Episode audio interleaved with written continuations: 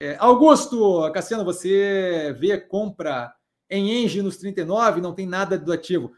Não tem nada do ativo. Vejo como positivo, não vejo como negativo. Tá? Tava pensando, inclusive, em falar dela é, já no Movimentos da Semana, porque começou a derreter demais. É que quando a gente pensa no Movimentos da Semana, eu não vejo ela como das mais descontadas do portfólio.